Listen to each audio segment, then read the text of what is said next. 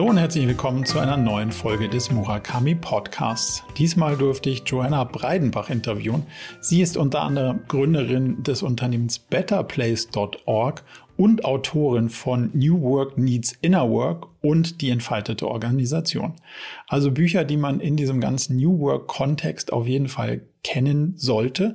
Und wir haben uns natürlich nicht nur mit dem Inhalt der Bücher beschäftigt, sondern so einen ganz breiten Blick auf die Zukunft der Arbeit von heute und morgen ge geworfen und natürlich auch dabei so ein bisschen die Frage gestellt, wie müssen wir uns denn selber dazu verhalten, verändern und nicht nur als einzelne Menschen, sondern auch als Gesellschaft. Ich finde eine sehr, sehr weitreichende Diskussion und mir hat es große Freude gemacht. Von daher jetzt also viel Spaß bei der Episode 45 mit Joanna Breidenbach. Dann ganz herzlich willkommen und vielen Dank für deine Zeit. Ich bin schon sehr gespannt auf unseren Austausch. Erste Frage an dich. Wie stellst du dich vor auf einer Dinnerparty, auf der du keinen kennst, aber wo du auch keine Agenda hast? Was ist dein Intro? Also ich war neulich auf einer Party äh, und da habe ich mich vorgestellt und da habe ich mal versucht, irgendwie was ganz anderes zu sagen. Da habe ich mich als die Mutter meiner Tochter vorgestellt. äh, die auch äh, ein Legal Tech Startup gegründet hat. Ähm, und aber ansonsten würde ich sagen, dass bei mir meine offizielle Vorstellung und das, was ich äh, auch irgendwie wirklich innerlich fühle, was mich repräsentiert, ist das sehr übereinstimmt. Also ich würde mich wirklich wahrscheinlich mit so drei Wörtern vorstellen: äh, Kulturanthropologin, Sozialunternehmerin, Autorin und dann würde ich im Zweifel, wenn ich dann noch was gucke, was da noch dazu passt, würde ich wahrscheinlich auch sagen, dass ich seit ganz langer Zeit mit meinem Mann verheiratet bin und zwei Kinder habe, mit denen ich mich sehr verbunden fühle. Wenn du doch eine Agenda hättest, würde sich an dem, an der Vorstellung was ändern für dein, also Agenda für deinen aktuellen Berufskontext oder würde die genauso aussehen? Immer mehr tendiere ich dazu, wirklich das deckungsgleich zu machen und nicht irgendwie eine bestimmte Agenda zu verfolgen, weil ich gemerkt habe, dass häufig, wenn ich wirklich keine Agenda habe und mich einfach nur eher wirklich auch rein jenseits von Rollen und Beschreibungen wirklich nur als der Mensch versuche zu zeigen, der ich gerade in dem Moment bin, äh, ja, dass das eigentlich, mhm. ich weiß gar nicht, ob ich das instrumentalisieren würde jetzt und sagen würde, das ist wirksamer, aber auf jeden Fall ist es das, was mir mehr entspricht. Also ich würde wahrscheinlich schon eher irgendwie sehr kontextabhängig sagen, wie es mir gerade geht, was gerade mich jetzt bewegt. Äh, ja, aber ich würde nicht jetzt irgendwie sagen, oh, oh ich äh, bin eine ganz tolle Sozialunternehmerin, ich habe betterplace.org, Deutschlands größte Spendenplattform mitgegründet, äh, ja, was ich ja jetzt doch mache. ähm, aber äh, ähm, grundsätzlich genieße ich es sehr, mit Menschen zusammenzukommen und erstmal ziemlich lange nicht zu wissen, was die machen und auch mich erstmal nicht zu outen in dem, was ich mhm. mache. Ja, weil ich finde, das ist so einfach, ja. dann erstmal, dass dann der ganze Fokus der Unterhaltung nur über was hab ich tolles alles schon gemacht äh, irgendwie darum geht und das ist häufig also auf jeden Fall für mich so langweilig, weil ich weiß, was ich alles tolles gemacht habe. Ähm, und ich finde auch so, das, was mir dann von meinen Gesprächspartnerinnen entgegenkommt, finde ich häufig auch eher so ein bisschen so, ja, ziemlich abgedroschen.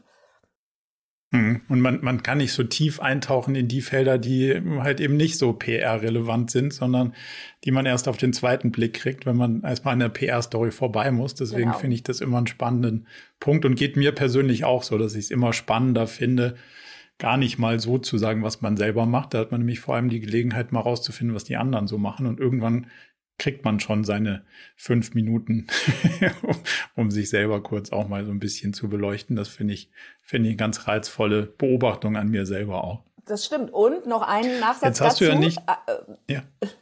Ja. Äh, ich finde es interessant, weil natürlich je älter man ist, desto mehr hat man auch eine Story über sein eigenes Leben. Äh, ja, und ich habe mich schon häufiger dabei ertappt, dass ich eine bestimmte Story erzähle, die zwar auch stimmt, äh, ja, aber die nur eine Facette äh, von einer Vielfalt von möglichen Geschichten ist, zum Beispiel wie es zu der Begründung von betterplace.org oder so kam. Ja.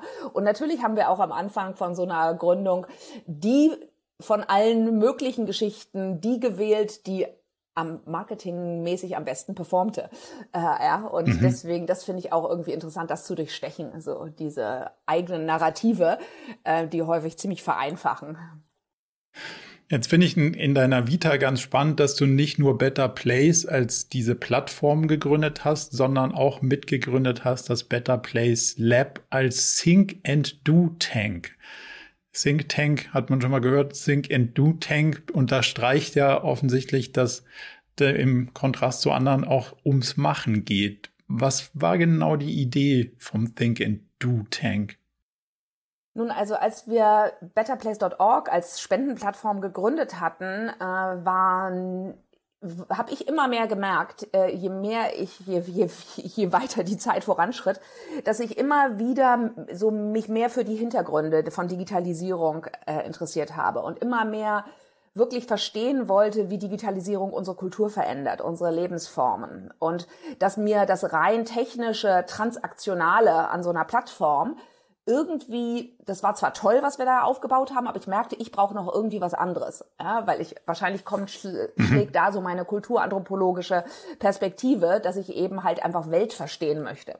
Ja, ähm, und äh, ich, wir sahen 2007, als wir Better Place gegründet hatten, dass sich die Welt rasant veränderte und auch in dem Bereich, in dem wir tätig waren, nämlich in dem ganzen sozialen, gemeinwohlorientierten Bereich. Ja, aber es gab dazu noch kein Narrativ. Niemand hatte das wirklich auf dem Schirm.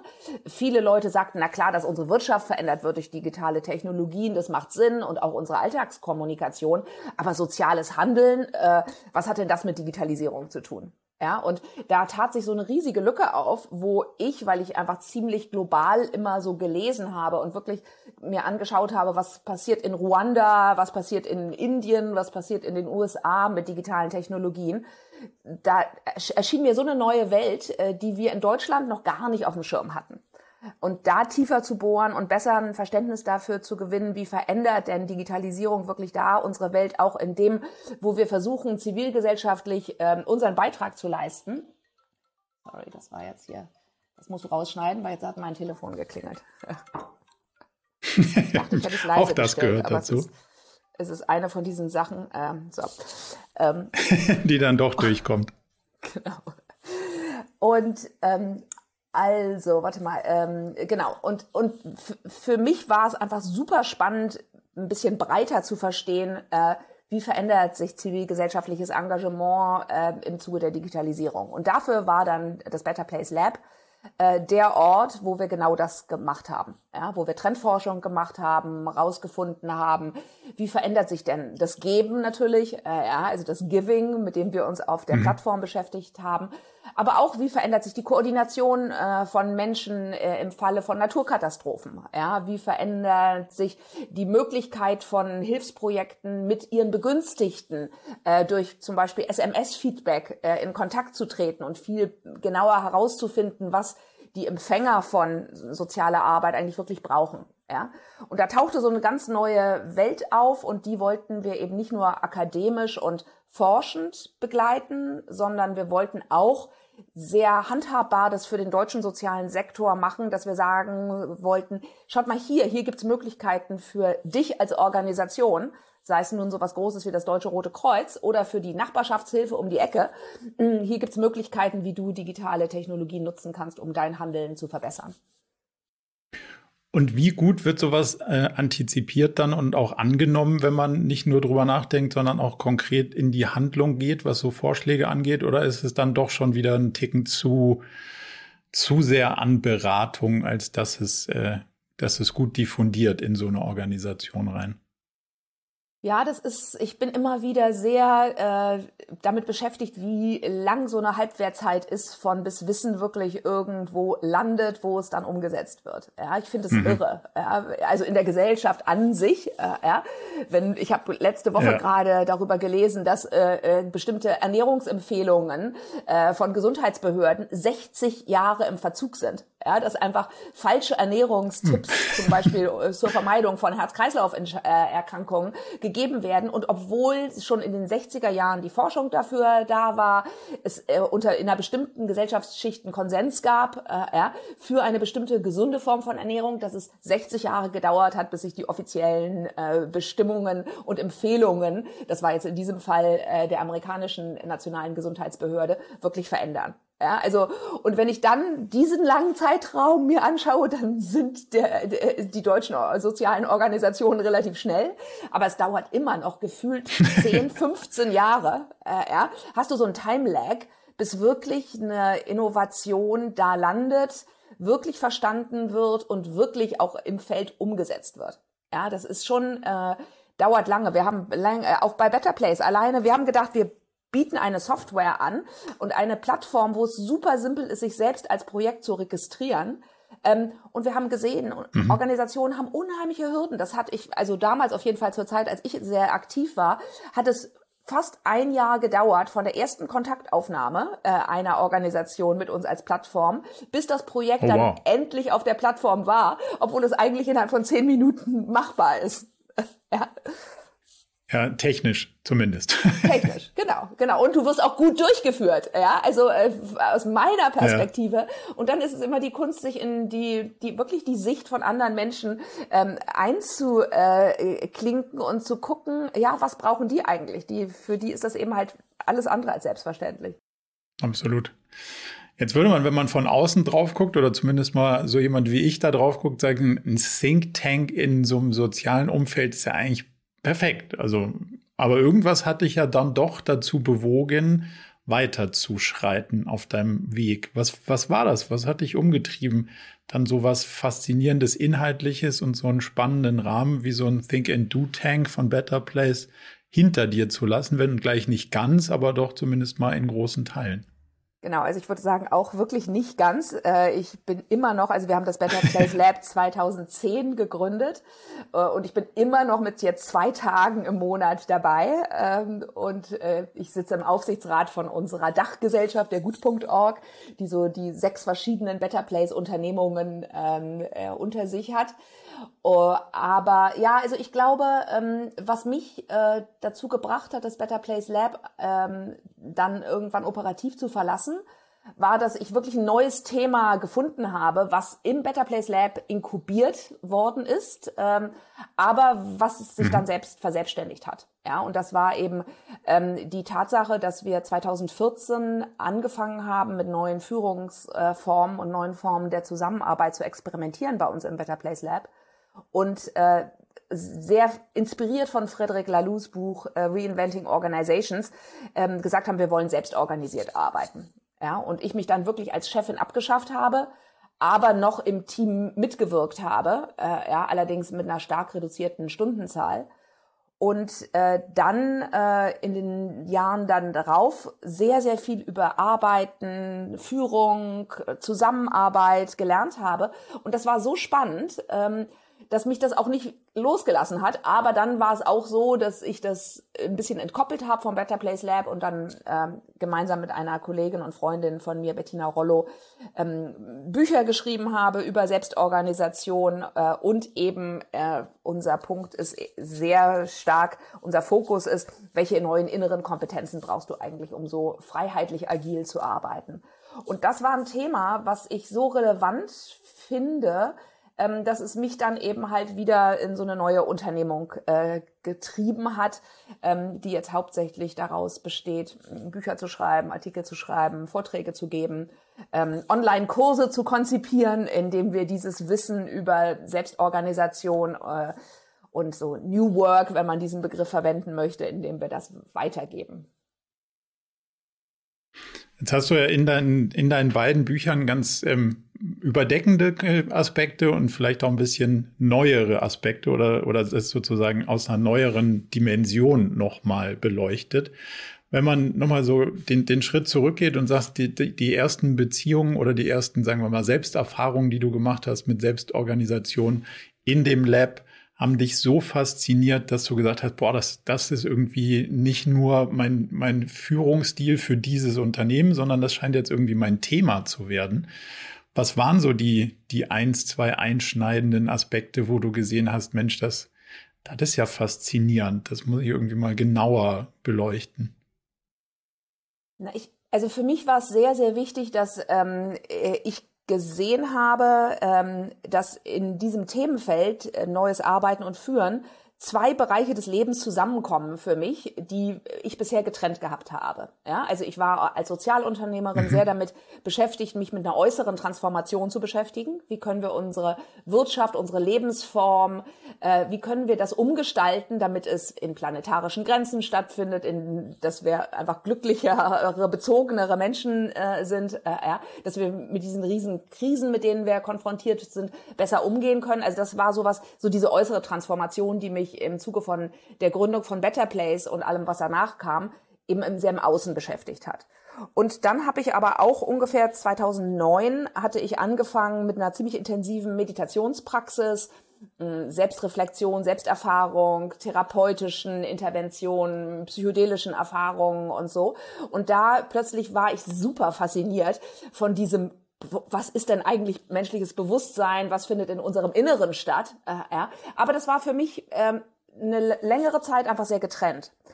Und ähm, in dem Moment, wo ja. wir im Better Place Lab angefangen haben, mit neuen Organisationsformen zu spielen und eben diese radikale Form der Selbstorganisation zu praktizieren, habe ich gesehen, wow, wir brauchen ja, wir brauchen ja ganz viel von diesem Inner Work. Wir brauchen ja ganz viel von dem, was ich bisher eher auf dem Meditationskissen äh, gelernt hatte, brauchen wir ja für diese mhm. neuen Arbeitsformen.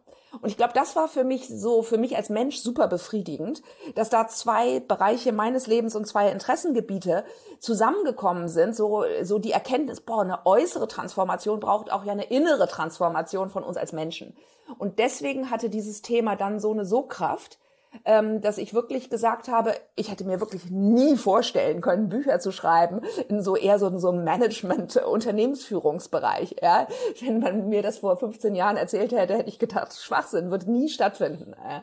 Ähm, aber dadurch, dass das eben dann plötzlich so passte und ich äh, so viele, auch so weißt du, so viele Lernerfolge hatte. Ja, ich habe so viel gelernt. Ich glaube, das war das Zweite, was mich dann so daran fasziniert hat, dass ich in diesem Better Place Lab Team so ein Reallabor plötzlich hatte, wo wir wirklich erforschen konnten, ja, was brauchen wir denn, wenn wir im Außen ganz viel Freiheit geben, Mitarbeiterinnen, ähm, wenn wir ganz viel Verantwortung eben wirklich im Zuge von verteilter Führung auf einzelne Personen, die bisher Mitarbeiterinnen waren, dahin verlagern? Ähm, und ich habe hab so viel wirklich so Primärforschung äh, damit gemacht, dass das ja einfach sehr, sehr befriedigend ist. Jetzt hast du in deinem TED-Talk über diese Erfahrung einen Satz gesagt, das Team ist in charge. Da habe ich persönlich immer so meine Fragezeichen dran, ob man das so sagen sollte und will und ob es so ist. Wie schaust du da drauf? Ist das Team in Charge oder gibt es Leute, die für bestimmte Sachen dann doch verantwortlich sind und bleiben, nur anders aufgeteilt? Ja, also dieser Satz ist verkürzt. Dieser Satz verführt auch dazu, äh, dass man diese Organisationsform, die wir entwickelt haben, missversteht, weil das klingt so nach Basisdemokratie. Mhm. Ne? Das klingt so, wir sind alle partizipativ, ja. wir alle irgendwie haben one, one person, one vote, ähm, äh, wir alle sind gleichberechtigt, wir diskutieren ganz lange miteinander, bevor wir eine Entscheidung fällen. Äh, äh, keiner äh, hat einen Wissens- oder Kompetenzvorsprung und so will ich es nicht verstehen. Ja? Ähm, natürlich gibt es mhm. auch äh, Beispiele dafür, dass Organisationen sehr partizipativ äh, und nach diesem demokratischen Modell gut arbeiten. Das will ich gar nicht in Frage stellen. Ja, es ist etwas, was nicht zu mir passt. Ja, das weiß ich auf jeden Fall, dass mich das eher frustrieren würde und mich, ich glaube, ich habe so innerlich auch ein großes Streben nach Exzellenz und nach, dass einzelne Menschen auch wirklich sich ausdrücken können, äh, ja, und auch so nach Individualität ähm, in dem und deswegen ähm, äh, ist der Satz, äh, das Team ist in charge auf diese Weise auf jeden Fall fürs Better Place Lab ähm, sprechend verkürzt. Ähm, was wir de facto machen, ist, dass wir eine kompetenzbasierte Hierarchie aufgebaut haben, wo einzelne Menschen mhm. äh, für einzelne Aufgaben punktuell und temporär in den Lead gehen, da die Verantwortung übernehmen. Darunter gibt es kleinere hierarchische Strukturen, wo andere Menschen zuarbeiten. Äh, ja, da ist, gibt es eine klare Hierarchie, aber die besteht eben halt nicht für einen langen Zeitraum, die ist nicht rigide, die zerfällt wieder, wenn die Aufgabe erledigt ist, die stellt sich neu zusammen für eine neue Aufgabe, wo die Menschen, die vielleicht in dem ersten Projekt äh, äh, in Charge waren, jetzt wiederum äh, in einer zuarbeitenden Rolle sich finden. Ja, also ich finde, für mich ist es ein schönes Bild, weißt du, so wenn ich denke, so eine hierarchische Organisation ist wie so ein Auto. Äh, ja, die ist so wie so eine Maschine und jeder Mensch und alle Rollen sind so irgendwie so ordentlich gut verteilt. Jeder weiß, was er macht, aber es ist auch ziemlich starr. Du kannst dieses Auto nicht einfach ein bisschen ja. mal neu äh, gestalten, sondern das ist so, wie es ist. Ja? Ähm, und diese neue Form von Organisation ist für mich eher wie so ein Mobile. Ja? Und wenn sich ein Teil verändert, dann verändern sich alle Teile auch notgedrungen mit. Ähm, und das ist für mich als Bild, wenn wir sagen, wir leben in einer komplexen, sich ständig bewegenden und sich schnell bewegenden Welt, dann glaube ich, brauchen wir Organisationsstrukturen, die eben ebenso dynamisch, fluide sind, aber auch so kompetenzorientiert, dass jeweils die Menschen mit den relevanten Kompetenzen ähm, wirklich auch in charge sind. Ja, äh, und, äh, und Kompetenzen bedeutet eben halt nicht nur Fachkompetenzen, Kompetenzen bedeutet auch Führungskompetenzen, Kommunikationskompetenz, Beziehungskompetenz. Ähm, ne, das können unterschiedliche Arten von Kompetenzen sein, die dann relevant werden. Das heißt aber, wenn ich dich richtig verstehe, siehst du Hierarchie nicht als per se gut oder schlecht an, sondern richtig angewendet braucht man sie und sie hilft falsch angewendet versteift sie Dinge und behindert. Genauso, würde ich genauso äh, sagen, ja. Und es gibt auch definitiv, das muss man auch dazu sagen, es gibt viele Menschen, die mit so einer fluiden Hierarchie nicht gut umgehen können, weil sie sehr voraussetzungsvoll ist. Mhm. Ja?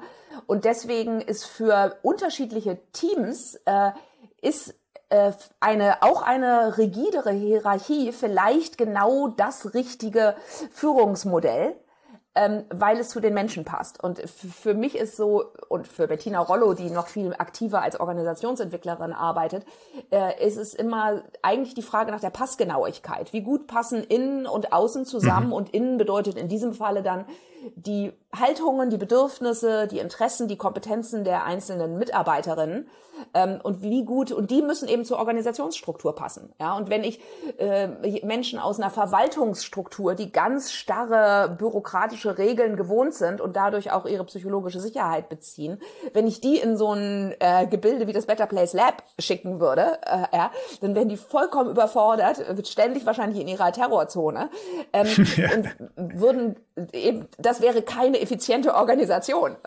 Ja?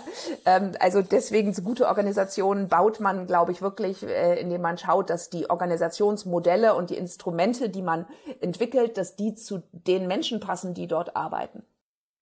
Siehst du einen Unterschied, der dabei helfen kann, sich da zu navigieren zwischen Selbstorganisation und Selbstbestimmung? Erzähl mir noch mal, was du mit Selbst ist Selbstbestimmung Selbstführung oder was meinst du damit? Also mir gibt es so ein bisschen Orientierung in der Unterscheidung zu sagen, okay, das Selbstorientieren, also das Selbstorganisieren geht davon aus, dass das Was so ein bisschen klar ist und das Wie offen und in Frage steht, wohingegen Selbstbestimmung über das Was quasi bestimmen kann. Ähm, und da sehe ich schon einen deutlichen Unterschied, dass das nicht ein und dasselbe ist und auch nicht in jeder Form immer quasi alles gleich selbst zu bestimmen ist, sondern manchmal ist es auch nur selbst organisierend, aber nicht selbstbestimmend. Ja, würdest du, würdest du da so ein bisschen, in, wenn man die Unterscheidung so sieht? Ja, ist eine interessante Entscheid Unterscheidung. Also was ich daraus äh, ziehe, ist auf der einen Seite, ich glaube, viele Menschen missverstehen und missinterpretieren Selbstorganisation als Selbstbestimmung. Die denken nämlich, mhm. so toll, das ist mein Freischein jetzt für totale Autonomie. Ich kann jetzt das machen, was ich schon immer machen wollte. Ja? So, ja. und das ist es nicht. Ja? Für mich ist Selbstorganisation eben, auf der einen Seite ist es das schon, es hat ganz viel mit Selbstführung zu tun, mit sich selbst ausdrücken können und immer mehr man, man selbst werden. Auf der anderen Seite äh, hat es ganz viel damit zu tun, dass ich eine hohe Beziehungsfähigkeit mit meinen Kolleginnen habe, mit dem Marktumfeld, mit allen möglichen Sachen um mich herum. Ja? Und es ist eben dieses, diese Gleichzeitigkeit zwischen auf der einen Seite einer starken Verortung in mir selbst und einer starken auch Individualität, die ich, äh, glaube ich, in solchen Unternehmen ausleben kann auch. Ja, da ist viel Autonomie da drin, aber die muss halt gepaart sein mit der Fähigkeit, mich abzustimmen, äh, mich mit Kolleginnen auszutauschen, wirklich zu kollaborieren, zu gucken, wo, wie passen meine Kompetenzen zu denen meiner Kollegen. Äh, ja, also äh, das braucht halt beides. Ja, ähm, und äh, ja. und ich glaube, also was ich schon auch interessant finde, ist, dass viele Menschen aber auch, wenn sie äh, in klassischen Unternehmungen gewohnt, sozialisiert sind, ähm, dass ihnen beides schwerfällt, ja, die Selbstbestimmung äh, und die Selbstorganisation. Weil häufig für mich, wie ich das jetzt bei dir verstanden habe, würde ja Selbstbestimmung auch bedeuten, dass ich als Mitarbeiterin fähig bin, den Rahmen, einen Rahmen neu zu setzen. Also wirklich die Strategie mitzuentwickeln, ja. äh, mir wirklich von, von Scratch neue Projekte ausdenken zu können, ja. Also in der, in der, auf der grünen Wiese quasi was Neues zu gestalten. Ja? Und das ist eine Kompetenz, die ist ganz schön schwierig. Ja? ja. Ich kenne gar nicht so viele Leute, die als Mitarbeiterinnen irgendwo reingekommen sind, die, die wirklich diese Kompetenz haben, weil viele brauchen doch noch diesen Rahmen, innerhalb derer sie dann ganz frei auch gestalten können. Und wie du sagst, äh, wo das was klar ist, aber das wie, da, da können sie sich dann irgendwie austoben und, äh, und, und auf unterschiedliche Art und Weise zum Ziel kommen.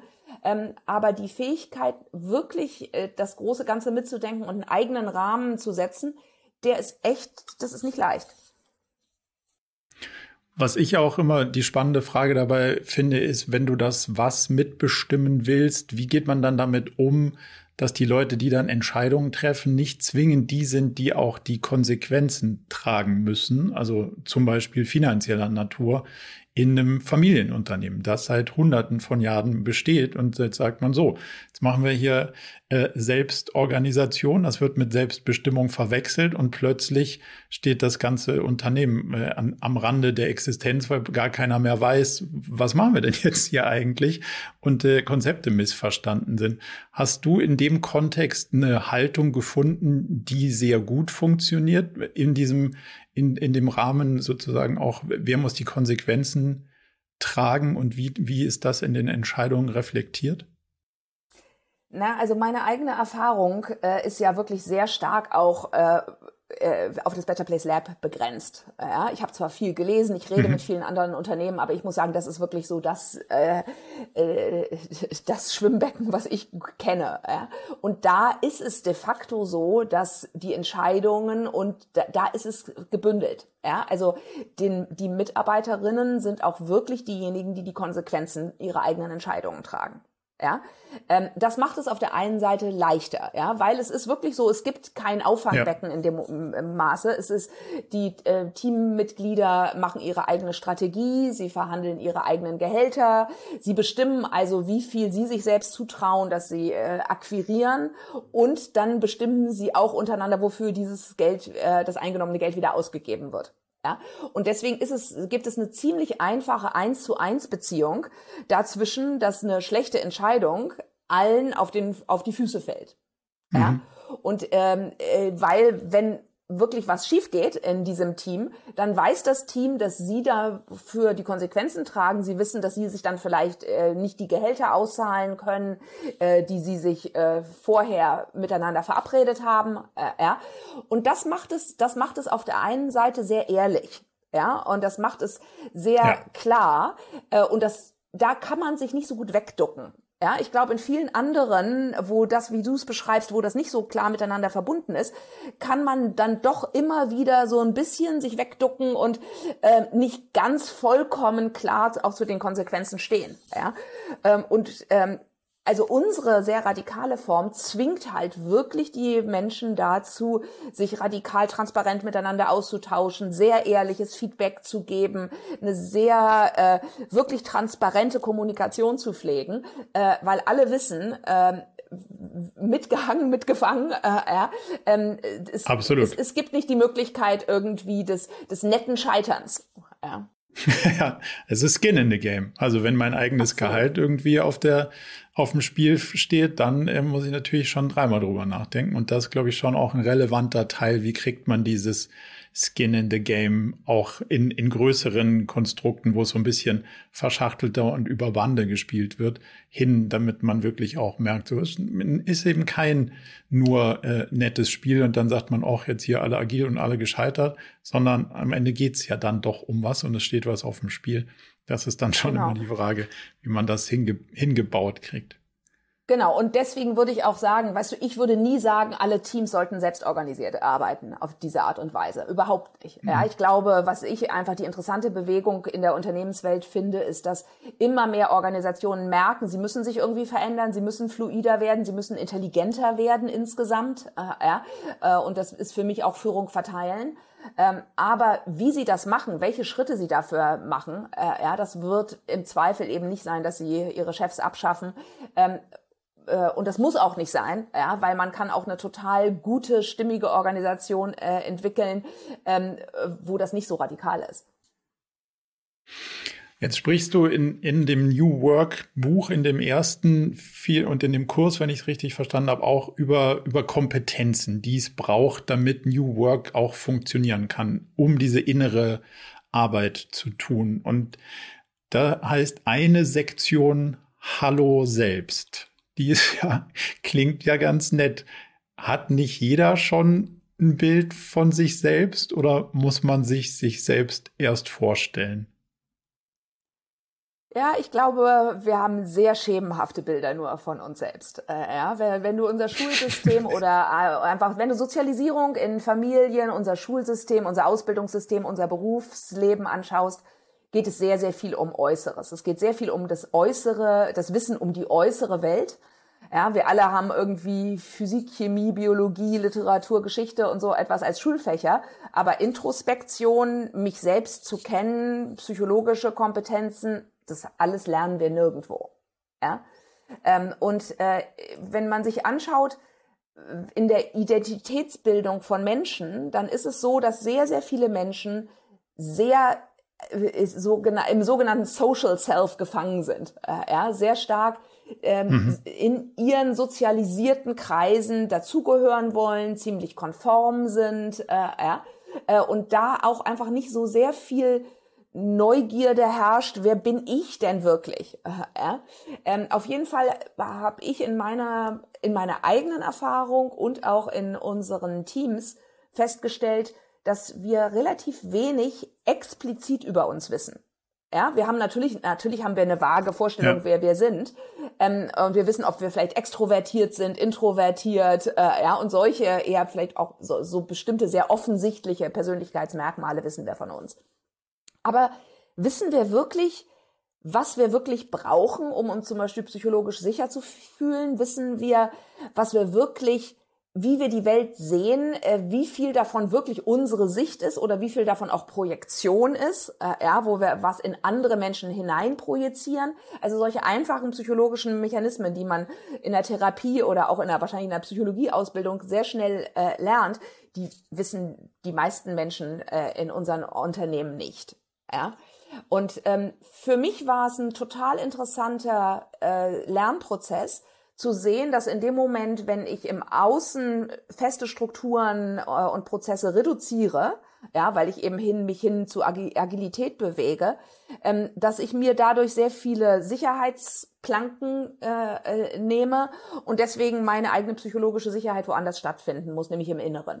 Ja, und das mhm. ist ja eigentlich, deswegen geht es um Hallo selbst, äh, ja, weil wenn ich keine Orientierung mehr im Außen primär habe, muss ich sie irgendwo anders mir holen und das ist dann in mir selbst. Ja, und dazu zählt dann eben eine höhere Selbstkenntnis, eine höhere Selbstreflexion. Und was für mich zum Beispiel ein ganz wichtiger Lernschritt war, äh, und was ich bei vielen anderen Menschen genauso sehe, ist, dass die meisten Menschen denken sich. Ja, wir haben eine unheimliche, wir reduzieren uns wahnsinnig auf unsere mentalen, kognitiven Fähigkeiten, ja, gerade in vielen Unternehmen.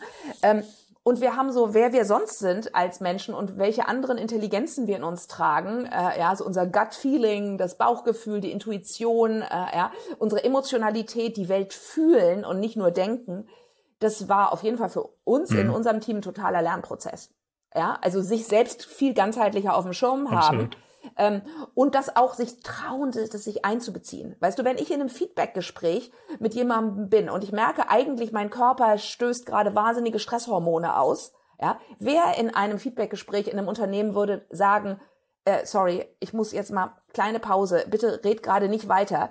Ich fühle mich gerade so unter Druck, ich kann dir gar nicht zuhören, weil ich so mit meinem internen Stress Stressmanagement beschäftigt bin. Das ist ja eigentlich so eine Aussage, das trauen sich die wenigsten äh, ja, äh, in der Unternehmenswelt. Ja. ja. Und wenn Teams lernen, das mit einzubeziehen, ja, und wir alle wissen, dass wir nicht produktiv sind, wenn wir Angst haben. Ja? Äh, und Angst ist ja auch kein rationales Gefühl. Äh, ja? Angst ist, sehr, oder sehr häufig ist es irrational. Ja? Ähm, und ich habe gemerkt, dass wir in Teams viel häufiger angstgeprägter sind, aber dass uns nicht trauen, wirklich zu sagen und unsere Körpersignale nicht ernst nehmen. Ja? Und in dem Moment, wo Teams ein anderes Bild von sich selbst haben, dass es vollkommen okay ist, zu ihren Gefühlen zu stehen, zu dem, was ihre Körpersignale sagen und eben nicht nur rein irgendwie mental präsent zu sein, dass das eine unheimliche Veränderung bewirkt in dem einzelnen Menschen, der sich viel mehr so quasi grounded, äh, ja, der viel mehr irgendwie ganz präsent ist, ähm, sich viel mehr einlässt auf jetzt die Gegenwart, als wenn äh, ich nur mit meinem einen kleinen mentalen Fenster irgendwie äh, an Gesprächen teilnehme oder für meine Unternehmung tätig bin. Also deswegen war dieses Hallo selbst auch ganz stark ist so ein Appell, so sich selbst eben eher auf unterschiedlichen Ebenen wahrzunehmen. Sehr spannend. Also ich, ich teile viele deiner Erfahrungen da an der Stelle, dass man aus einer total rationalen Welt kommt und erstmal überhaupt lernen muss, so, oh, was, also da gibt's noch andere Welten und die sind in dem Kontext, in dem man da ist, auch hilfreich und nicht nur störend das ja, man hat die ja immer ausgeblendet und gesagt, äh, was soll denn das hier, sondern ähm, das mal zuzulassen, ist ganz spannend. Ich habe in meinem Online-Kurs mal einen Satz eingebaut, dass ich glaube, dass Führungskräfte idealerweise alle eine Form von Therapie gemacht haben sollten, bevor sie mit anderen irgendwie also bevor Menschen aufeinander losgehen. So.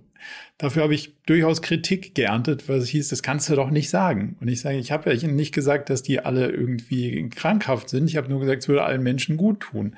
Und ähm, daran merkt man ja so ein bisschen noch, da ist eine sehr stigmatisierte Haltung drauf, so, oh, das ist was, das ist was Böses, da sind Leute irgendwie nicht normal, die sind nicht so, wie sie sein sollen. Ähm, und dann kann man sich ja selbst damit auch nicht auseinandersetzen. Jetzt sind ja diese, diese Themenfelder Therapie und Coaching und du hast von psychedelischen Erfahrungen gesprochen. Das, das ist ja in vielen Fällen aus unterschiedlichen Blickrichtungen auf einen ähnlichen Kern gerichtet. Wie ist denn deine Wahrnehmung auf die letzten Jahre? Ändert sich da der Blick? Öffnet er sich? Geht das, geht das zurück, das zu stigmatisieren? Oder wirst du sagen, sind wir immer noch ganz am Anfang gesellschaftlich? Na, also ich denke schon, dass sich da etwas verändert. Äh, ja, und bestimmt hat da auch Corona und äh, so die ganz offensichtlichen ähm, äh, Zunahme von mentalen Gesundheitsthemen äh, und so etwas auch dazu beigetragen, dass wir darüber offener äh, reden. Ja, aber ich glaube, das Problem wird auch krasser. Ähm, ja, und äh, ich, hm. ich bin auf jeden Fall lange so sozialisiert worden, dass ich das Gefühl hatte, ja, die Welt ist so, so ist sie halt, so ist die Welt normal. Äh, ja, aber dieser Normalitätsbegriff wird ja immer mehr in Frage gestellt. Ja? ja. Ähm, ist es wirklich normal, äh, ja, wie wir arbeiten, das irgendwie, äh, ne? es gibt ja in so vielen, ich lese gerade das Buch von Gregor äh, äh, Matte, ähm, äh, wie heißt es, The Trauma of, na, oh Gott, ich weiß nicht, äh, okay, jetzt ist natürlich blöde, dass mir der Name nicht einfällt, sollten wir vielleicht rausschneiden. Aber auf jeden Fall, ich lese ein spannendes Buch darüber von einem Traumaforscher. Äh, von ja. ähm, Gabor, Gabor Mate, Mate oder? Gabor Mate, genau, genau, ja. genau, ähm, äh, von Gabor Mate, der sich da, der so durch den Sozialisationsprozess durchgeht und überall beschreibt, wie das, was wir als normal ansehen, eigentlich total dysfunktional ist. Äh, ja? Äh, und wenn man so diesen Blick da drauf hat, wie verzerrt wir in unserer Gesellschaft leben, ja, wie atomisiert, wie fragmentiert, äh, ja, wie funktional, wie super auf Leistung, Effizienz, Produktivität ausgerichtet wir sind, was glaube ich wirklich nicht dem menschlichen Sein entspricht. Ja? Ähm, ja. Auf jeden Fall nicht in dem Ausmaß. Ja? Jeder, glaube ich, will was leisten, aber jeder will auch sein, ja, will auch andere Aspekte des Lebens Lebens erforschen.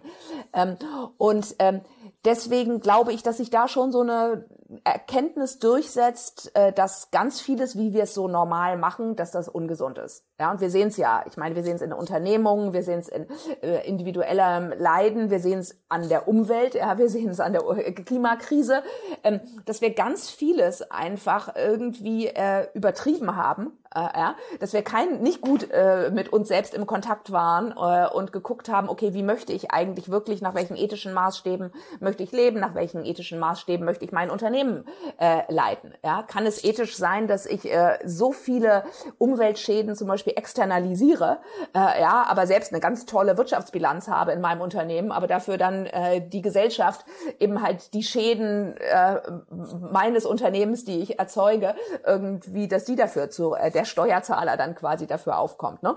Also ich glaube, da verrückt sich gerade so das Bild, dass wir dieses, diese Normalität in Frage stellen. Und das finde ich total, total hilfreich. Ähm, und deswegen bin ich gerade so in, an der Stelle äh, eher optimistisch äh, und glaube, dass wir da in eine richtige Richtung äh, gehen. Ja, wir haben aber allerdings auch den Kahn so gegen die Wand schon gefahren. Dass eine Frage ist, ob jetzt noch, ob wir das, das Ruder noch äh, umreißen, noch umreißen, können.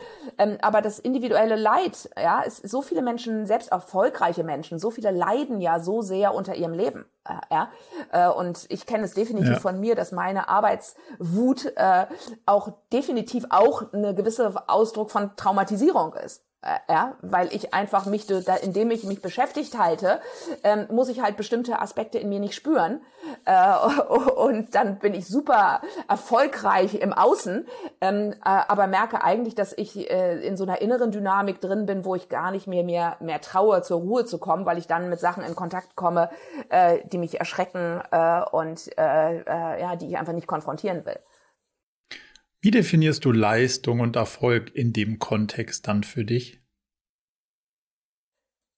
Naja, also ich, ich bin, ich glaube schon, dass es, also jetzt ganz für mich persönlich, merke ich schon, dass es eine Form von Leistung gibt, die mich sehr befriedigt. Ja, und das ist die Leistung, mhm. dass ich merke, dass ich etwas, was mir selbst, aus mir selbst herauskommt, dass ich das quasi, was eine Idee sein kann, eine Inspiration, dass ich die in die Welt bringe ja, und dass ich äh, diesen Zyklus von irgendwie Inspiration, äh, Konzeptionierung äh, und dann wirklich was Manifestes in die Welt zu setzen, sei es nur eine Unternehmung, sei es ein Buch, sei es ein Podcast, was auch immer, äh, ja, dass mich das total befriedigt, ja, und äh, das ist das ist mir auch wichtig.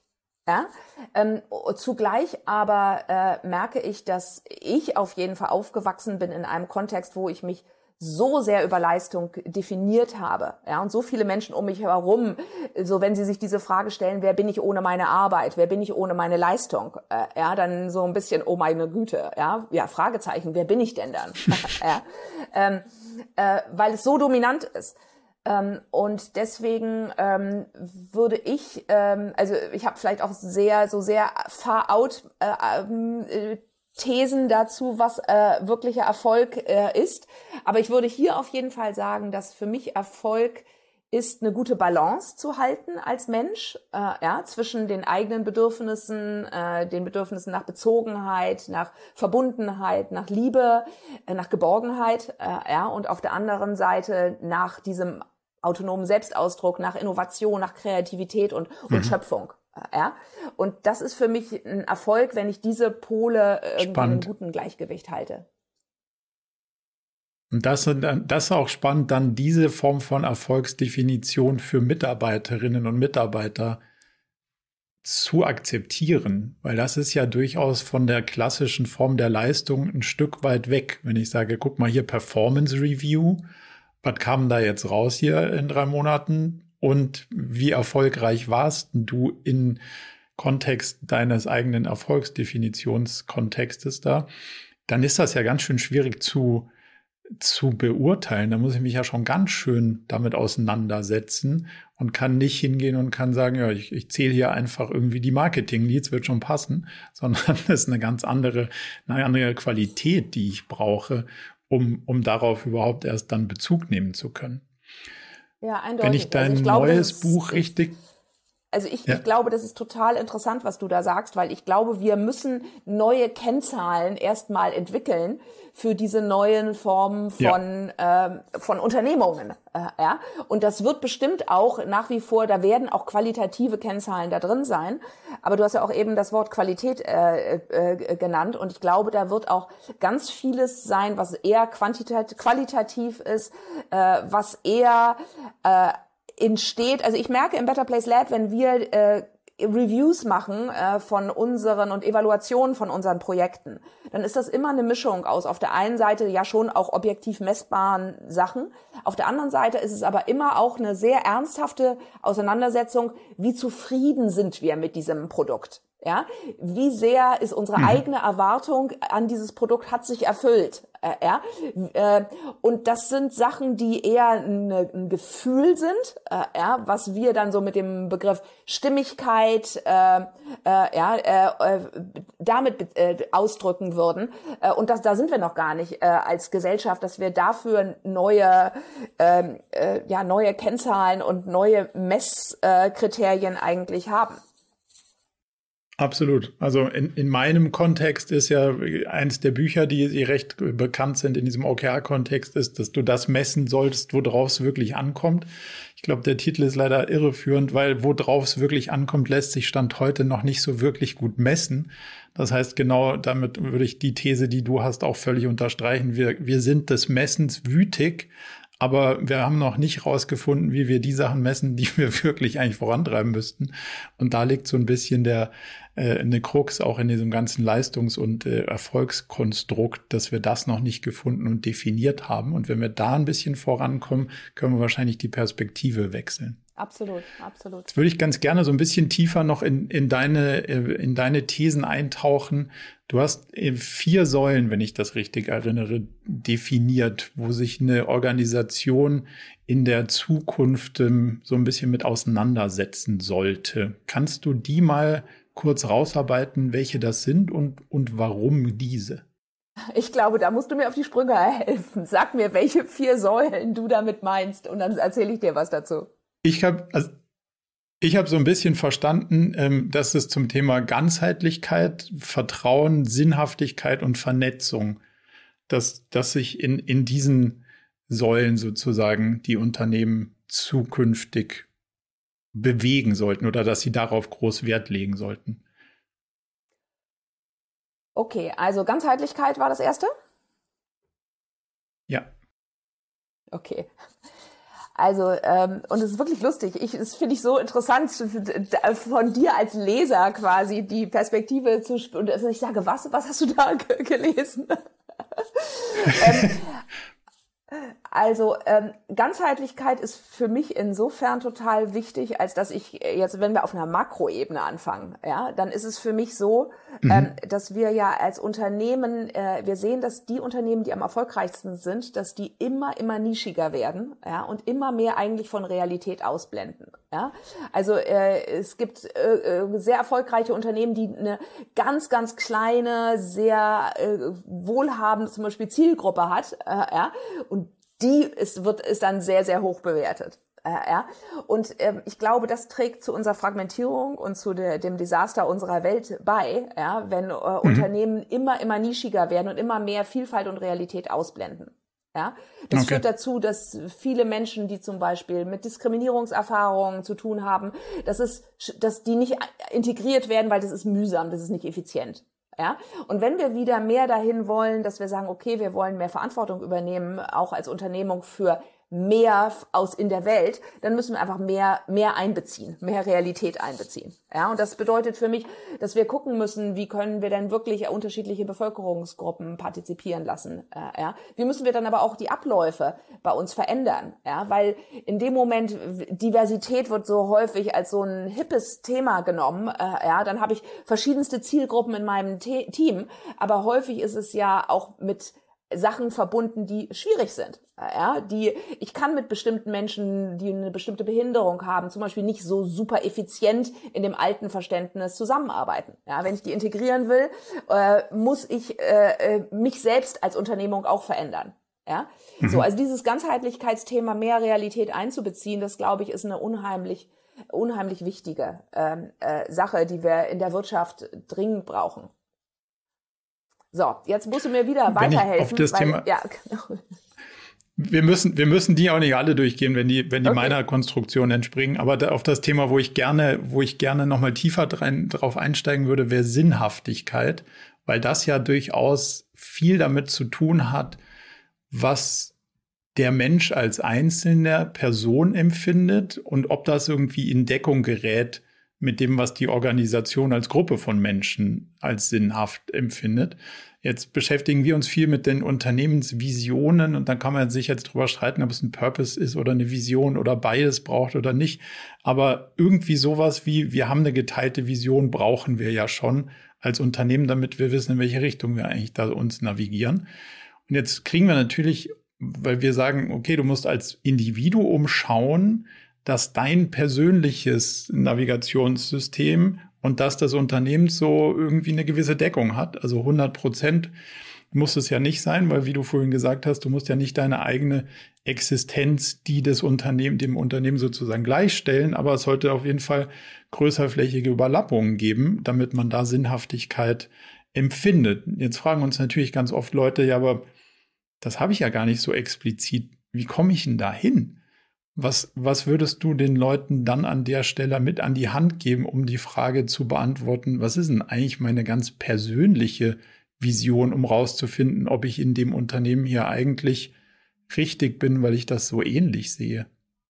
Ja, also ich würde gerne diese Frage so auf zwei verschiedenen Ebenen beantworten. Ja, auf der einen Seite glaube ich, dass sehr viel Sinnhaftigkeit dadurch entsteht, dass meine Bedürfnisse als Mitarbeiterin und meine Interessen und die Art und Weise, wie ich die Welt sehe, ja, so meine Weltsicht, also dieses Innere von mir, dass das irgendwie zu dem Äußeren passt. Ja, ähm, und äh, ich glaube zum Beispiel, wenn ich jemand bin, der in einer funktionalen, der, der sehr gerne irgendwie leistungsorientiert ist, der sehr viel Freude daran hat, meine eigene Exzellenz irgendwie zu erproben, äh, ja, äh, der aber auch ganz gut so Rahmen braucht, Strukturen und Prozesse, um mich zu orientieren, ja, dann werde ich in einer super agilen Organisation nicht sehr viel Sinn, Sinn finden, ja, weil da ja ganz andere Entscheidungsprozesse und andere Kompetenzen gebraucht sind. Ja, wenn ich in einer agilen Organisation geht es ja ganz viel darum, auch wirklich iterativ im Team ko-kreativ zu sein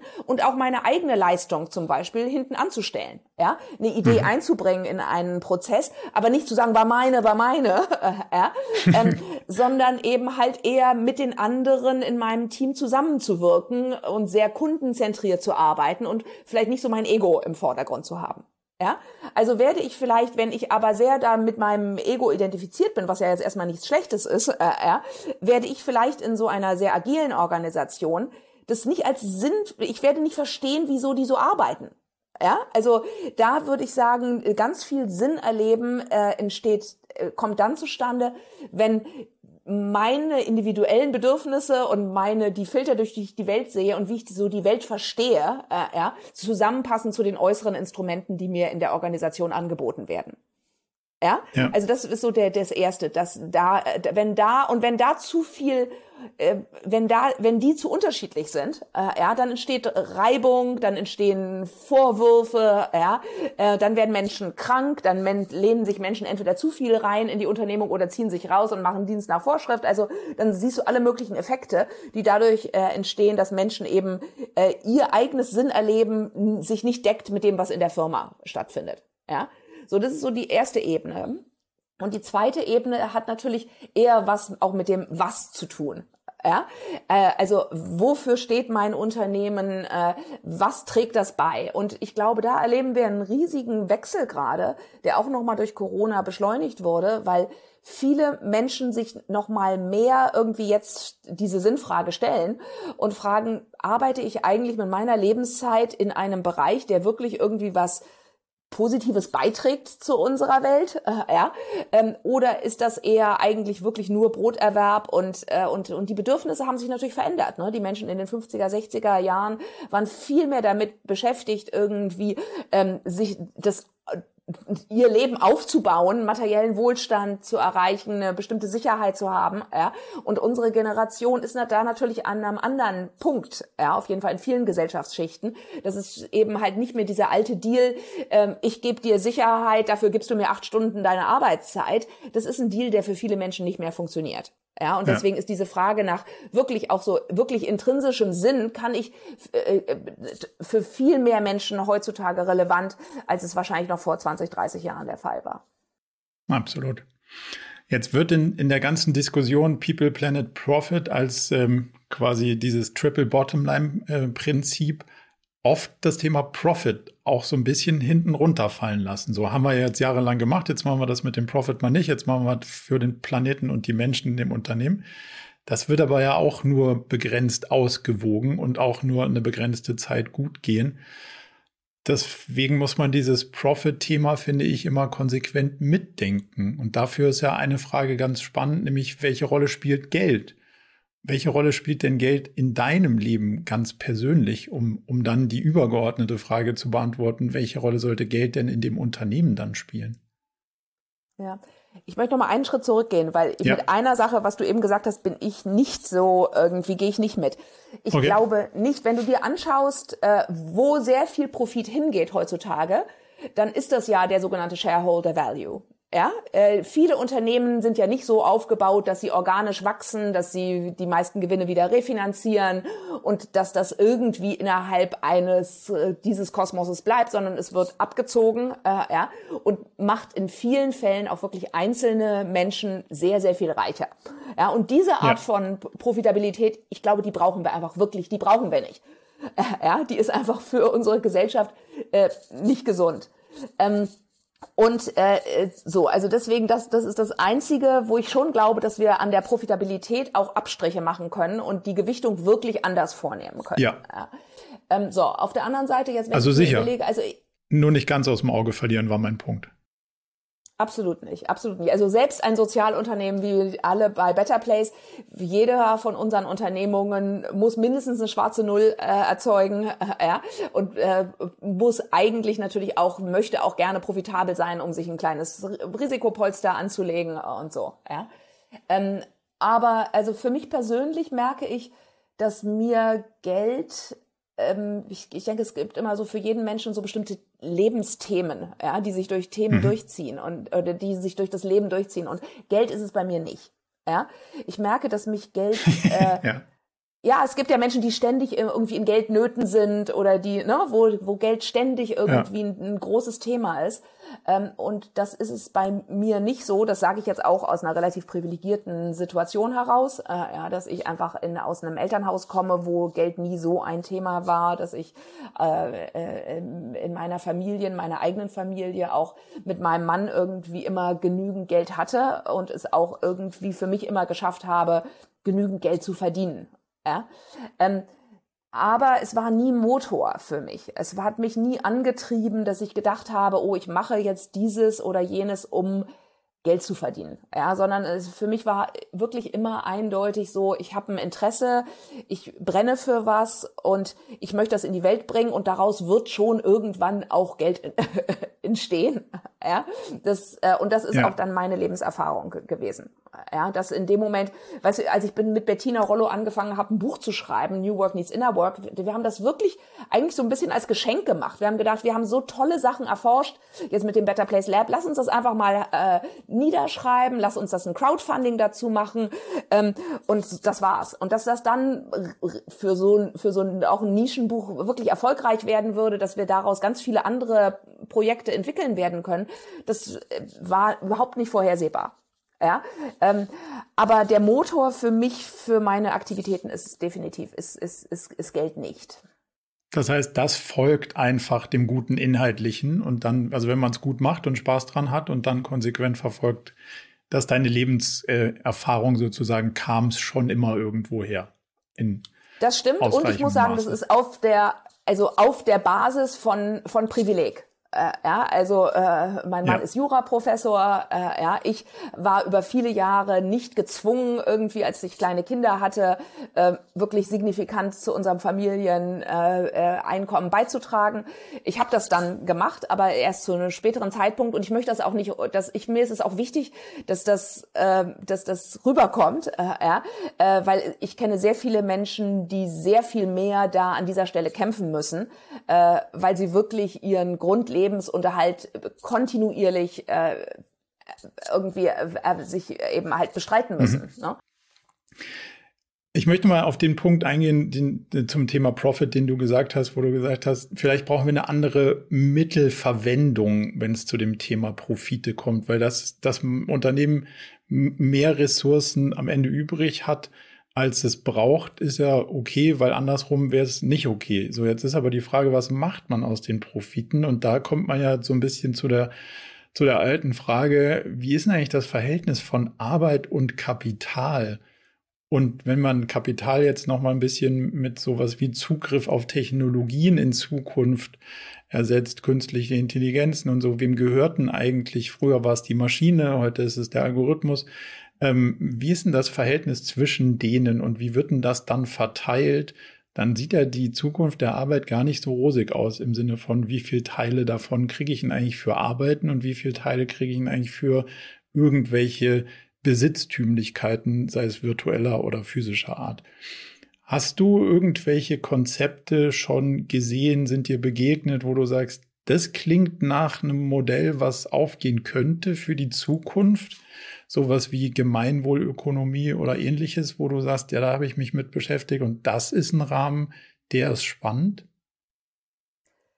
Also ich muss dazu vorerst sagen, ich habe mich nicht wirklich tief mit äh, alternativen ökonomischen Theorien beschäftigt. Ja, mhm. äh, deswegen, was ich jetzt sage, ähm, entspricht eher so einer vielleicht auch historischen Betrachtung, äh, wo ich äh, sehr interessant finde zu sehen, dass das, was wir jetzt relativ starr unter Arbeit verstehen und wie so ein Leben aufgebaut ist, dass das nur eine sehr willkürliche Phase äh, äh, äh innerhalb der Geschichte ist, wo es unterschiedlichste Modelle natürlich gab, ja, für Identität, ja, ob nun Lohnarbeit identitätsprägend ist, ja, ähm, in vielen äh, Bereichen und in vielen äh, äh, Gesellschaften war das gar nicht so. Ja, auch finde ich es total interessant zu äh, wissen, dass in vielen Gesellschaften, äh, jetzt auch vorindustriellen Gesellschaften, die meisten Menschen nur drei, vier Stunden am Tag gearbeitet haben, ähm, um sich wirklich ihren eigenen Lebensunterhalt zu sichern.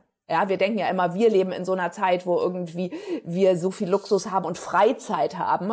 Ja, aber das ist eigentlich eine ziemliche mehr, ähm, äh, weil sehr viele vorindustrielle Gesellschaften wesentlich mehr eigentlich freie Zeit zur Verfügung hatten.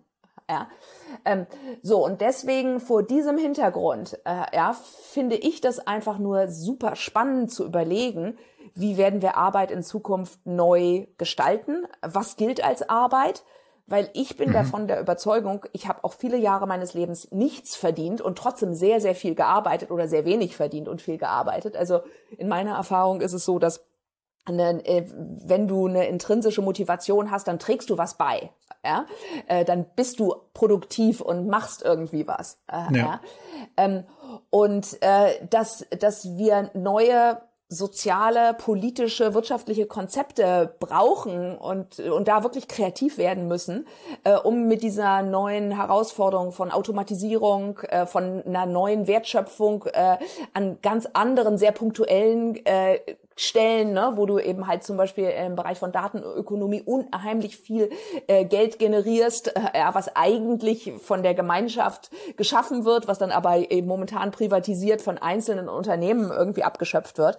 Also ich und es ist eine super, äh, auch ich meine, es ist eine Aufgabe, wo ich denke, wow, ja, wie werden wir die lösen? Ja, äh, weil das ist so vieles greift ineinander äh, und und viele von diesen Konzepten, die mir vielleicht einleuchten und mir leuchtet auch sowas wie das bedingungslose Grundeinkommen äh, durchaus ein in irgendeiner Form. Äh, ja, ja. Ähm, da bin ich einfach super gespannt, äh, was wir da als Menschheit uns, ähm, uns ausdenken werden und ähm, wie viel Druck es auch von Menschen hoffentlich nehmen wird, die jetzt in dieser Arbeitsgesellschaft so wahnsinnig ja eben unter Druck stehen, äh, produktiv sein zu müssen, ihren Lebenssinn finden zu müssen. Ja, also ich empfinde so vieles um mich herum ist so druckbetankt und ist so auf Kante genäht. äh, äh, dass ich mir ja. wirklich wünsche, dass wir da in irgendwie eine andere, ja, eine andere Kultur äh, gemeinsam äh, schaffen.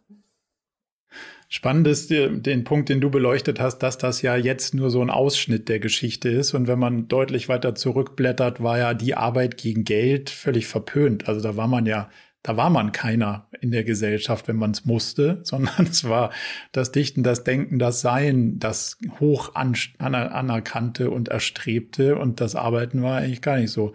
Und das, das ist spannend, das zu sehen, dass so eine gesellschaftliche Interpretation sich da dann auch drehen kann und in gar nicht so vielen Jahren, wenn man jetzt mal so auf die Zeitachse schaut. Und von daher auch spannend, wie du sagst, zu beobachten, wo sich es dann als nächstes hindreht.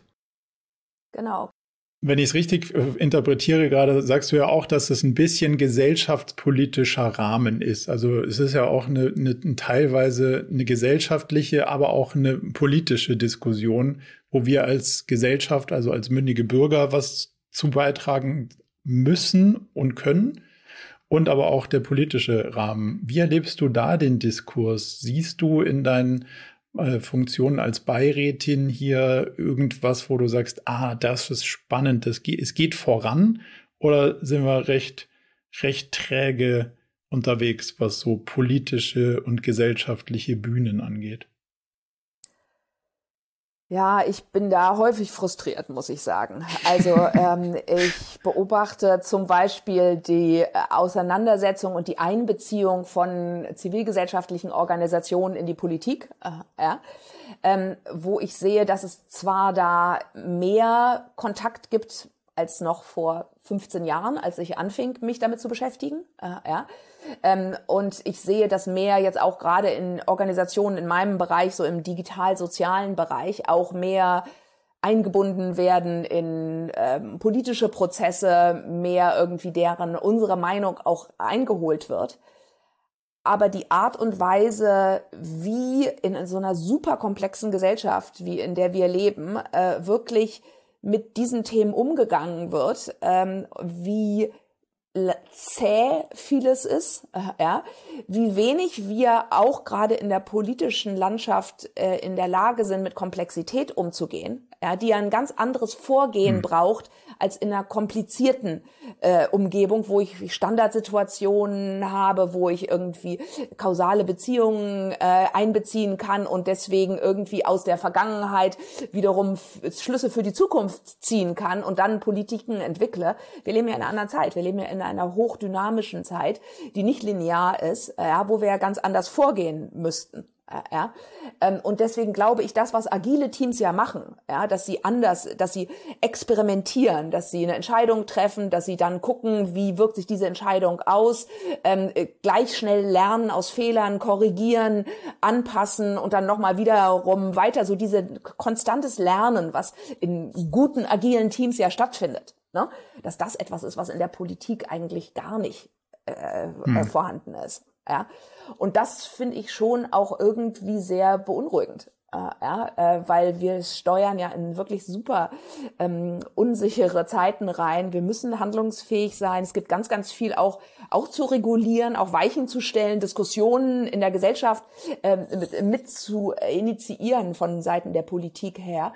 Ähm, und ähm, ich, ich bin schon sehr von diesem äh, Bild geprägt, was so ein englischer ähm, Tech-Entrepreneur ähm, äh, Azir Azam äh, die Exponential äh, Gap nennt. Ja? Also er redet über die exponentielle Kluft zwischen auf der einen Seite Technologieentwicklung und Technologiekonzernen und wie Zivilgesellschaft äh, und Politik hinterherhängen ähm, äh, und dass das eine riesige Kluft ist, die zur Entfremdung äh, führt von Bürgern, äh, ja, weil Bürger erwarten natürlich, dass die Politik auf diese technologischen Herausforderungen auch eine Antwort findet, ähm, aber die Politik hinkt häufig so weit hinten an, ähm, dass eben halt diese Antwortfähigkeit nicht gegeben ist, ja, und wie wir da hinkommen, Ähm, das finde ich schon irgendwie eine, eine total interessante Frage, wo ich aber auch so ein bisschen äh, ratlos äh, an diese Stelle gucke. Ja, kann ich, kann ich komplett nachvollziehen, geht mir ähnlich. Vor allen Dingen, wenn man sowas wie New Work liest und dann guckt, wann wurde denn das eigentlich veröffentlicht, so von der Grundidee. Und wenn du Fromm liest in den, in den 50er, 60er Jahren, beschreibt er schon die Probleme, die wir irgendwie heute haben und denkt man, also richtig, richtig schnell im Antizipieren waren wir auf der Stelle irgendwie nicht unterwegs. Absolut. Du ganz persönlich, wenn du jetzt da sagst, das lässt mich jetzt ein bisschen ohnmächtig, frustriert zurück oder ich merke, da liegt so ein gewisser Druck. Wie gehst du persönlich damit um? Also welche, welche Möglichkeiten nutzt du? Meditation, habe ich verstanden, ist eine, andere kontemplative Ansätze. Was, sind dein, was ist dein persönliches Toolkit, um bei allem intrinsischen Antrieb dann doch nicht sich selbst irgendwie zu überfordern und mit der Frustration auch umgehen zu können? Was ist dein, was ist dein Baukasten? Ja, also ich sag mir häufig so, wenn Sachen sich sehr beschleunigen und wenn Sachen sehr dringend werden, dann ist es eigentlich eine gute Entwicklung, sich zu, selbst zu verlangsamen. Ja, ähm, nun, äh, also genauer hinzugucken, ja, äh, mehr zu forschen, mehr zu lernen. Ja. Nun ist das was, was mir, äh, ich meine, ich spreche schnell, ich denke schnell, ich bin, ich laufe schnell. Ja. Ich bin jemand, der sehr einfach äh, in vielen Bereichen irgendwie ein ziemliches Tempo äh, drauf hat. Äh, und für mich ist es ein ganz, ganz wichtig, immer wieder mich selbst zu entschleunigen. Äh, ja, und ähm, ich mache das, ich gehe wirklich, ich mache viel Sport, äh, ja, ich, äh, ich rudere auf dem Wannsee, äh, ich äh, gehe viel spazieren, also ich gehe eigentlich jeden Tag spazieren. Ähm, ich äh, versuche viele Wege auch zu Fuß oder auf dem Fahrrad äh, zu, äh, zu machen. Ähm, ich meditiere wirklich viel. Ich meditiere jeden Morgen, wenn ich es auskriege, auch noch abends.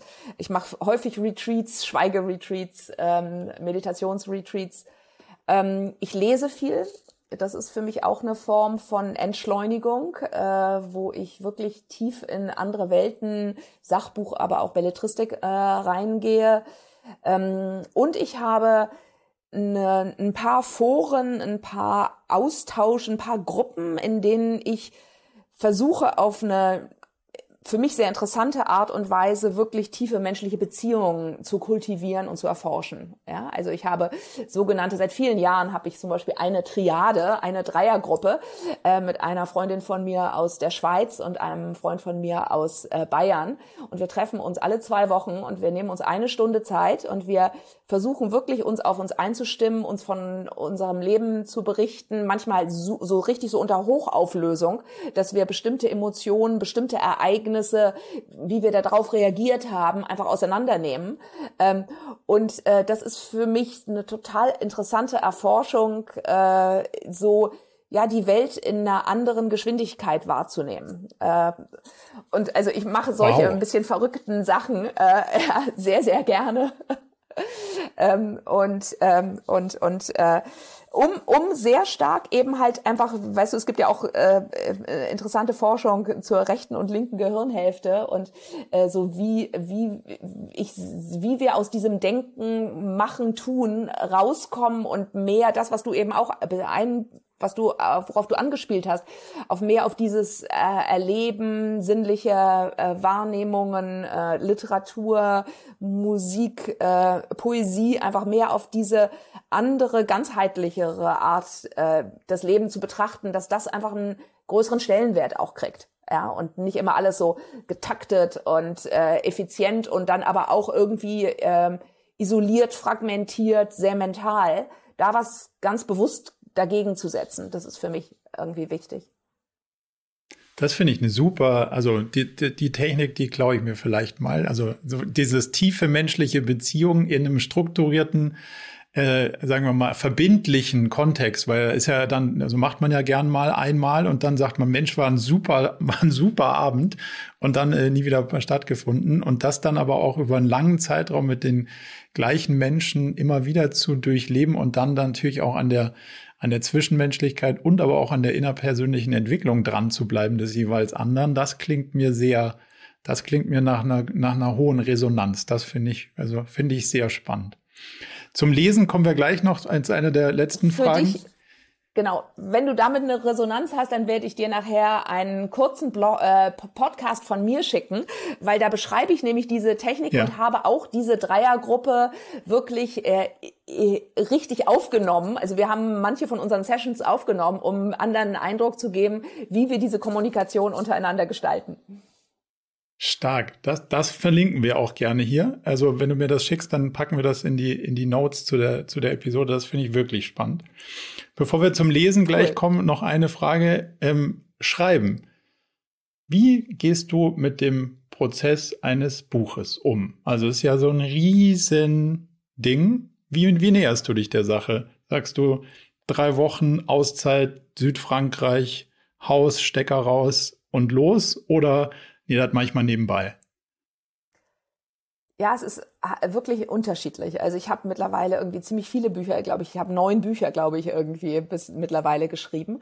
Ähm, für mich ist es bezeichnet, dass ich fast alle Bücher äh, mit jemandem anderen geschrieben habe. Ich habe immer eine Co-Autorin oder einen Co-Autor gehabt, ähm, was ich immer sehr genossen habe ja, weil dadurch zwei Kompetenzfelder ja meistens zwei Perspektiven zusammenkommen äh, und ähm, ich habe es auch ganz unterschiedlich gehabt, dass in manchen Büchern, die ich eher im Bereich kulturelle Globalisierung und in meiner Tätigkeit als Kulturanthropologin geschrieben habe, da war ich eher diejenige, die äh, beigetragen hat und jemand anders hat geschrieben. Äh, und jetzt mit äh, Bettina ist es eher so, dass wir gemeinsam, jeder schreibt einzelne Kapitel vor ähm, und dann gehe ich mhm. drüber und schreibe das Ganze einmal. Ja, das ist so bisher unser äh, Prozess. Und ähm, am Anfang von so einem Buchprojekt ist natürlich immer so eine Aufregung. Ja, da ist immer so, empfinde ich immer so als so etwas, so eine Spannung in mir, werde ich es schaffen können? Ja, werde ich, kriege ich es hin? Mittlerweile weiß ich natürlich, dass ich es eigentlich kann. Ja, ich habe jetzt schon ein paar Mal Bücher geschrieben und auch erfolgreich veröffentlicht. Das ist äh, auch sehr angenehm, dass ich schon da jetzt ein Selbstvertrauen habe. Und dennoch ist es ein super spannender Moment, dieses, okay, jetzt setze ich mich hin, jetzt fange ich an, wirklich dieses Buch zu schreiben. Ja, ähm, und äh, bei mir ist es häufig so, dass ich äh, jetzt auch mit Bettina machen wir erstmal eine Gliederung, wir machen eine Mindmap, wir schauen, was sind eigentlich die Thesen, die Inhalte, die wir vermitteln wollen. Äh, und dann äh, machen wir die so ein bisschen, verfeinern wir die so, äh, ja. Ähm, und dann ist es aber auch schon so, dass ich mich dann wirklich hinsetze und einfach leeres Blatt oder leerer Screen, ich schreibe am Laptop, ähm, und äh, dann ist es sehr wichtig, den richtigen Einstieg zu finden. Und ich mache das auch häufig, verbinde ich das mit auch mit Spazierengehen. Ja, ich setze eine Intention, ich sage, ich weiß, was ich, welches Gefühl ich beim der Leserin erzeugen möchte. Und dann gehe ich aber häufig spazieren, um dann wirklich den Einstieg zu finden, der, von dem ich irgendwie denke, okay, der ist es.